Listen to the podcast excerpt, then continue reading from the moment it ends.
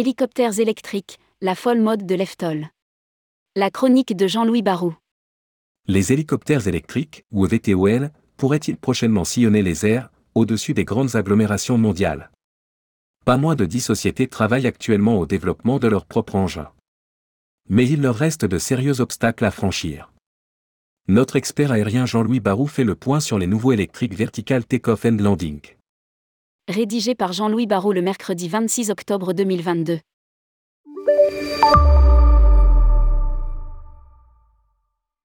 Ce n'est plus un projet en l'air, tout le monde est en train de se mettre au EVTOL, acronyme qui signifie Electric Vertical Takeoff and Landing, en clair des sortes d'hélicoptères électriques.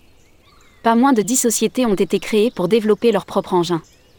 Cela va de la Californie où Joby Aviation et Archer Aviation planchent sur des modèles pouvant transporter 4 passagers à des vitesses de 240 km/h à 320 km/h sur des distances allant de 100 km jusqu'à 240 km, à la Chine ou la Nouvelle-Zélande associée encore à une société californienne qui travaille sur des systèmes plus modestes, deux passagers y compris le pilote et des distances de l'ordre de 40 km à 160 km/h.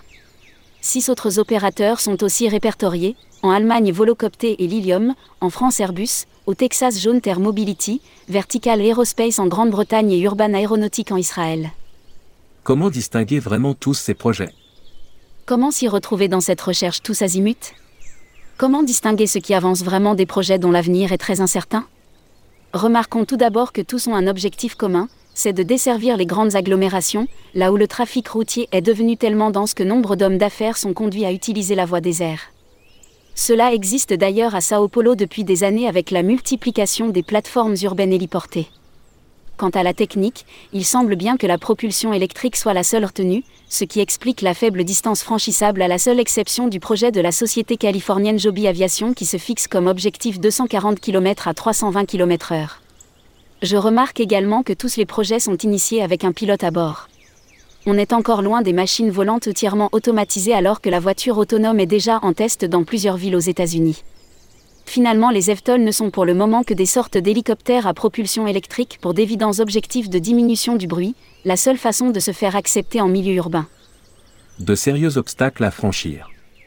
Pour autant, en dehors des aspects purement techniques, il reste de sérieux obstacles à franchir. Si l'objectif est bien de desservir les grandes agglomérations, le premier souci va être de trouver des points de posée acceptables par les populations environnantes. Lorsque l'on voit par exemple comment la municipalité parisienne s'acharne à diminuer la surface du seul héliport d'ici les Moulineaux, on se demande bien où on trouvera de la place pour poser les EVTOL futurs. Certaines villes ont été construites avec des gratte-ciels qui peuvent apporter un embryon de solution, mais ce n'est pas le cas des agglomérations européennes et puis on voit mal comment la liberté de circuler dans un milieu ultra sensible, ne serait-ce que pour des questions de sécurité et de crainte des attentats, peut s'appliquer sans que les vols ne soient contrôlés. Il faudra bien alors que les aviations civiles repensent la gestion des espaces aériens au-dessus des grandes villes. Ce n'est pas gagné. Bref, sans vouloir jouer les rabat nous ne sommes pas encore arrivés à l'époque où ces beaux objets volants vont envahir le ciel. Et pourtant certains y croient dur comme fer. American Airlines a passé commande de 50 VTOL au britannique Vertical Aerospace, le tout assorti d'une précommande de 250 appareils et de 100 en options supplémentaires. De son côté, United Airlines en a commandé 200 auprès de la même société. La machine anglaise appelée VA1X est construite pour transporter un pilote, 4 passagers sur une distance de 160 km à 240 km/h. Voilà qui est assez performant et qui se rapproche des petits hélicoptères civils déjà largement utilisés dans le monde. Azul au Brésil et AirAsia sont également sur les rangs. Finalement, il semble que cette nouvelle technologie moins polluante intéresse d'abord les grandes compagnies aériennes. Et après cela, on dira que le transport aérien ne fait rien pour se décarboner. Relier les petites agglomérations à l'aéroport le plus proche.